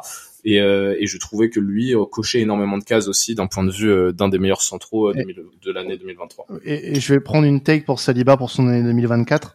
Euh, il sera à l'Euro et sera très important pour l'équipe de France. Voilà, même s'il sera pas forcément titulaire. C'est ce qui lui manque aujourd'hui. Ouais. Les matchs de référence en équipe de France. Ouais, oui, mais bon, il y a À jouer tout simplement. hein. Oui. C'est- c'est- Aussi à jouer. aussi. Euh, non, bah c'est fini pour la défense. Belle défense. Hein. On, on postera sur les réseaux euh, le, nos 11 différents et puis euh, je vous inviterai à voter, euh, chers euh, chers auditeurs, pour qui a, a la meilleure équipe. Flo a un- une mauvaise expérience avec les 11, J'ai pris la foudre l'année passée avec la première ligue. Ouais. avec le Danny Ward dans les buts à la mi-saison. euh, bon, J'avais une F1. ah oui, oui, plutôt oui. On passe au milieu de terrain. Alors, je sais. Alors, moi, je prédis qu'il n'y a pas énormément de débats. Euh, même si euh, bon, il y a des noms qui peuvent ressortir. Euh, si- Il y on en est a sur avec la Granit Chaka quand même. hein, Il y en a- son-. Bon, ou- outre Granit Xhaka, euh, moi personnellement, je vais mettre euh, bah déjà Valverde sur l'année 2023. Euh, fantastique Valverde. Bellingham, parce que on n'arrête pas d'en parler depuis le début de l'émission et ça serait très dommage de pas le mettre dans son 11. Et on va mettre Rodri. Hein. On va mettre Rodri parce que même si c'est pas le, le- le meilleur joueur de l'année 2023, c'est pour moi le, me- le meilleur milieu de terrain de l'année 2023. Euh, donc euh, non non, il y a pas de il y a pas de, de, pour moi il y a pas énormément de débat. Après je pense que tu as des joueurs comme Adrien Rabiot qui ont fait euh, lui qui a vraiment surfé sur sa Coupe du monde par exemple, qui est devenu capitaine de la Juve, qui est devenu un le joueur essentiel de d'Allegri euh, dans cette Juventus aurait pu euh, y figurer. Euh, mais sinon, là en soi, si tu me parles de 11 de joueurs qui ont vraiment euh, marché sur l'année 2023, le trio Valverde, Bellingham, Rodri n'a pas d'égal. Vraiment. Je ne pense pas en tout cas. Après, vous pourrez me dire si euh, vous avez un autre avis, mais ça m'étonnerait beaucoup. J'en ai un. Ah merde Bon, Vas-y. ouais. Rodri en point de basse, je te rejoins, il n'y a pas de problème. Oui, ah oui. Puis après, euh, bah, De Bruyne, je le mets en 8 quand même. Et je l'associe à Griezmann. Je mets pas de Chaka, je suis une fraude et je l'assume entièrement. Mais euh, Ah et, bah, pas- et- et attention parce que t'as pas Bellingham non plus. Et, Et ça, par contre, non plus. ça me pose un petit problème. Mais j'ai beaucoup hésité entre Bellingham et Griezmann en fait. Parce que pour moi, Rodri et, et De Bruyne, et je te le rendrai la parole après derrière Quentin, euh, sont fous, font une saison, une année 2023 absolument folle, bah, même si malheureusement De Bruyne se blesse trois mois et euh, ça peut justement l'handicaper pour entrer dans ces 11 là, mais sur les huit mois sur lesquels il a joué, c'était fou. Et Griezmann, bah, on en a parlé un petit peu auparavant. Je trouve que son année 2023 est absolument folle. C'est le meilleur joueur de l'année de Liga et euh, il fait, il rattaque d'une manière absolument folle. Donc c'est pour ça que je le mets et que j'associe aux deux Citizen. excusez-moi, c'est j'ai eu le, le plus gros effet Mandela de l'histoire. J'ai oublié Griezmann. Je retire Valverde, je mets Griezmann. Voilà. Ah mais ça- alors vous, vous m'intriguez. Alors Valverde, tu sais quoi, je vais être. Moi Valverde, il est pas dans ma discussion euh, pour deux raisons. C'est pour moi le meilleur milieu de terrain du Real Madrid depuis deux ans, c'est Toni Kroos. Donc euh, je- si je dois mettre un joueur du Real, c'est Toni Kroos. Mais je vous rassure, euh, vous connaissez mon amour pour ce joueur, mais il est quand même pas dans mon, il est quand même pas dans mon 11, euh, mais il est dans mes remplaçants. Euh, je, moi Antoine, Antoine Griezmann, il rentre pas dans mon milieu de terrain. Alors je suis assez curieux de savoir quel trio d'attaque vous m'avez, vous m'avez formé, mais on va y venir. Moi, j'ai Rodri en point de basse, c'est une certitude. Bellingham, c'est une certitude, c'était tout de suite coché. Et ensuite, j'ai eu une hésitation entre mon ami Kevin De Bruyne et Bernardo Silva. Et je pense que je vais partir sur Bernardo Silva pour compléter mon, mon milieu de terrain. En fait, je, je, pour, pour être totalement transparent, le premier nom que j'ai mis sur ma feuille avec Rodri et Bellingham, c'est euh, Kevin De Bruyne. Mais ça m'agace qu'il n'ait quasiment pas joué en 2023-2024. Et si on se base uniquement sur l'année civile, c'est pour ça que, d'ailleurs, c'est pour ça que je t'ai posé la question sur le groupe WhatsApp, Quentin. C'est à cause de Monsieur Kevin De Bruyne. Euh, et donc, au vu que c'est sur l'année civile, je pars plutôt sur un joueur comme comme Bernardo Silva. Et pour en citer, voilà, il y avait, j'avais Tony Kroos, j'avais Martino Degarde, moi qui rentrais très très fort dans cette conversation. Euh, Monsieur Bernardo Silva euh, va, mais c'est Monsieur Bernardo Silva qui va compléter mon trio Bellingham-Rodri. Ouais. Après, euh, c'est pas des choix qui sont hyper choquants pour ton milieu de terrain. Euh, C'est du classique. hein. Ouais. ben après. euh, moi, je mettrais. Alors, je mets un Griezmann dans mon dans mon trio de milieu parce que bah c'est la position qu'il a hein, maintenant. Désormais, euh, Pas est- forcément à l'Atletico, hein. Ouais, mais il est quand même, il a quand même un rôle plus plus plus hybride qu'avant. Tu l'admettras. Oui, oui, mais là tout, oui, oui, encore plus, c'est Ouais. plus, oui, c'est encore plus, plus visible, oui. Ouais, voilà. Donc c'est pour ça que je le mets là. C'est pour ça que je le mets là parce qu'en fait, je me dis que c'est pas déconnant, euh, même si, euh, même si euh, t'aurais pu le mettre, très- on aurait très bien pu le mettre. euh, Et au pire des cas, tu fais un 4-2-3-1 et c'est réglé, hein. La question ne se pose pas, tu mets Oui. Voilà. Exactement. Voilà. Euh, bah écoutez, je pense qu'il n'y a pas forcément énormément de débat à faire de plus sur Mais le milieu. Si vous mais, vous voulez m'avez foutu qui, mais vous m'avez foutu qui en attaque là? Si vous mettez Griezmann dans le dans les dans les trois de Alors, dans les trois milieux. Passe- passons à- euh, sur les ailes déjà. Euh, bah moi je mets un Mo Salah. Mossala est aussi chez moi. Mo Salah il est chez moi déjà. Euh, Dis-moi, eh, Flo, Flo, me dis pas que t'as pas mis Mossala. Il m'a mis Bukayo Saka. Ah, je le Saka. j'ai pas mis Saka, j'ai pas mis Saka, il y a pas de gunner. Il y a pas de gunner. Non, il y a plus de gunner. Il Tu m'as- mis qui? Alors, euh, j'ai mis, j'ai triché. J'ai triché, je le reconnais. Ça, y a pas de souci. Donc du coup, j'ai mis Silva euh, sur le côté droit, comme que le, sur, le- sur la confrontation contre le Real, il est sur le côté droit. Donc du coup, je le mets côté droit. Ok, donc on a inversé parce que moi c'est Griezmann que j'ai sur un côté, mais donc sinon on a à peu près Voilà. la même chose. Ok. Et je mets Lautaro Martinez côté gauche. D'accord. Ah. Et, et tu mets qui en pointe? À ton avis, je pense qu'il n'y a pas de débat en pointe. euh, Martinez, Haaland euh, et euh, soit Griezmann, soit Bernardo Silva, quoi. C'est ça. C'est ça, voilà, exactement. trio Et en pointe, euh, Tu sais que Lautaro, c'est vrai qu'il cause. en pointe que Lautaro, on peut. peut- J'hésitais, j'hésitais entre Lautaro et, et Salah, mais j'ai préféré mettre Lautaro parce qu'il m'a impressionné et la dimension qu'il prend est absolument folle. Je suis à deux doigts de mettre Osimhen, mais je me suis rappelé de sa deuxième partie d'année. Ouais. Voilà. C'est Oui, c'est uniquement le- pour ça qu'il est pas dedans aussi. Hein, chez moi. Exactement. C'est un Voilà. des premiers noms. euh, Donc, euh, donc euh, en, en, J'hésitais aussi, mais la deuxième partie d'année est catastrophique. en neuf pur, bah un Lautaro. hein. Ah donc tu mets pas Haaland dans ton. Dans ton Ah pardon, oh, excusez-moi, je, je suis une merde. Eh, mais eh, préparez vos émissions, bon sang. Oh. Pardon, pardon, pardon, pardon. Mais là, moi, je fais ça en mode spontané, monsieur. Je suis pas là, en, je suis pas en préparation. Euh, non, ouais, bah oui, il y a un land, bien sûr, c'est mon meilleur joueur, donc euh, évidemment, je le mets. Euh, et puis sur l'aile droite, euh, pas euh, sur l'aile gauche, pardon, parce que sur la droite, je mets ça là. Euh, ah, j'aurais, en fait, j'ai hésité avec plusieurs joueurs. J'ai hésité avec Vara, euh, Vara et Vinicius. Compliqué, compliqué la, la saison. Bah les deux joueurs que tu viens de citer, c'est compliqué en 23-24. Bah oui, c'est ça. C'est pour ça que j'hésite à les mettre euh, parce que tu vois, un, je, je, je pars dans une autre timeline. Si euh, un Nkunku se blesse pas en, en- en début de saison avec euh, Chelsea euh, et qui euh, laisse sur la même forme qu'il a depuis qu'il est revenu, il aurait pu Ah, être, il aurait pu être dans les discussions. Ah, ils discutent. Oui, Voilà, oui, voilà. monsieur. Mais malheureusement, il manque quatre pas de compétition. Donc là, c'est mort. Non, euh, Il était orange. non, bah, je, vais- je vais mettre un, ouais, je vais mettre un Gvara pour, euh, oui. Et c'est vrai qu'il fait pas partie des cadres championnat, mais personne ne met Mbappé? Non. Non. Je trouve que son repli défensif et son travail défensif ne m'intéressent pas dans mon équipe. Et euh, plus aimé son année 2022 que 2023. Alors, alors, écoutez-moi les Guardiola J'ai des doutes sur son repli défensif. On s'en fout un peu dans, dans ce genre de, de truc, tu vois. Mais euh, il, il est quand même, il discute, non, j'espère? Oui, Ouais. non, mais évidemment. Mais pour moi, euh, tu vois, tu mets en comparaison son année 2023 et 2022. Il y en a une qui ressort plus que l'autre. C'est l'année Ouais. d'avant. Ouais, Mais, la, la concu est pas non plus encore une fois. Euh... bah oui, mais qu'est-ce il y qu'il a a Harry Kane. Il y a, en fait, le problème c'est qu'il y a des gros neufs cette saison. Oui. Haaland, Kane, Osimhen, Lautaro pour moi sont les sont quatre neufs. Je, peut-être quand j'en oublie un, excusez-moi. C'est les quatre premiers noms qui me viennent à l'esprit. Et euh, mais, mais il faut trancher. Euh, mais c'est vrai que le Lautaro me, me fait réfléchir. Mais pour moi, t'as Haaland en neuf, Salah, t'es obligé de le faire jouer sur tes ailes. Et après, t'as une discussion, Mbappé. Moi, j'ai choisi Griezmann. Donc moi, j'ai Griezmann, Ouais, toi, tu l'as mis sur l'aile, pour, euh, Ouais. bah après, ça peut être un, tu sais, ça peut être un 4-4-2 en losange, hein, avec Griezmann derrière les attaquants et Salah Haaland, ça, je pense que ça match très bien en attaque. Euh, et j'ai Osimhen, Mbappé, Lautaro, ouais, sur mon banc, en gros. Non, bah c'est pas mal, je trouve. C'est pas mal. Mais pour moi, il y a rien de choquant en fait. Après, pour revenir sur Mbappé, moi, j'ai pas été énormément marqué par son année 2023 parce que le post Coupe du Monde, euh, pour moi, il a été, euh, il a été là. Il a marché dans un championnat où c'est parfois peut-être un peu trop facile pour lui. Et euh, euh, malheureusement, la Ligue des Champions, bah encore une fois.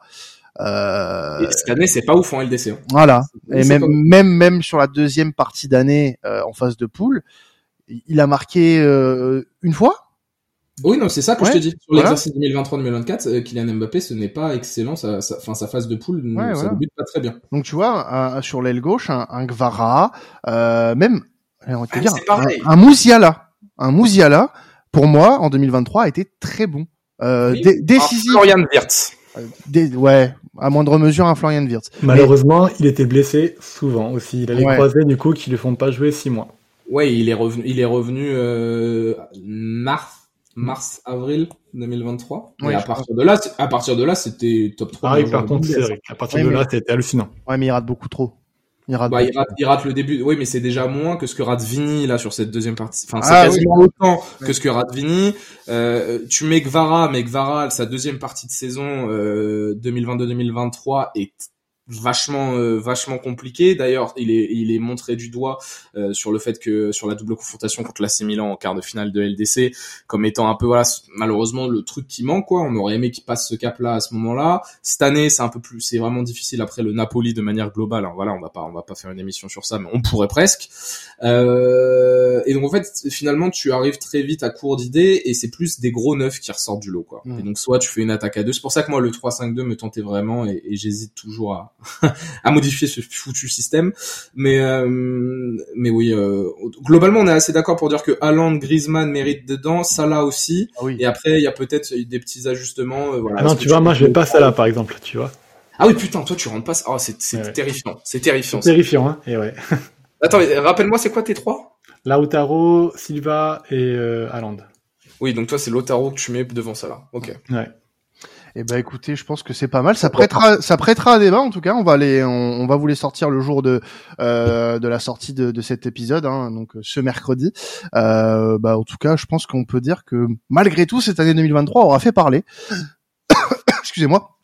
On est à un peu plus, un peu plus d'une heure dix euh, d'émission, donc c'est pas mal du tout.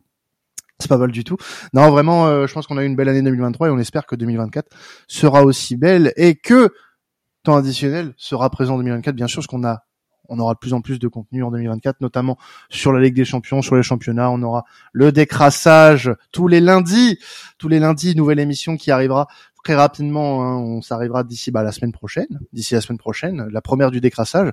N'hésitez pas à dire ce que vous avez pensé aussi de cet épisode et puis bah, de le partager au plus grand nombre hein, pour que euh, nous donner votre avis sur cette année 2023. Qu'est-ce que vous avez aimé, qu'est-ce que vous avez détesté, Euh, est-ce que vous êtes d'accord avec euh, Granit Xhaka meilleur joueur de l'année, par exemple, euh, et qui figure pas dans le 11 de l'année et hein, qui figure pas dans le 11 de l'année. Tu vois, ça, vous savez qui fait ça? Vous savez qui fait ça? Ceux à qui on se fout toujours de la gueule, c'est The Best qui fait ça. oui. Ils vont te donner le trophée de meilleur gardien, mais le gardien, tu, Flo, tu votes pour The Best. Putain, c'est la pire insulte du monde. Honnêtement, Ah oui, ah je- mais c'est ça. Ah ouais. Mais c'est ça, gros. Cristiano Ah, Ronaldo, The Best, mais il est pas dans le 11.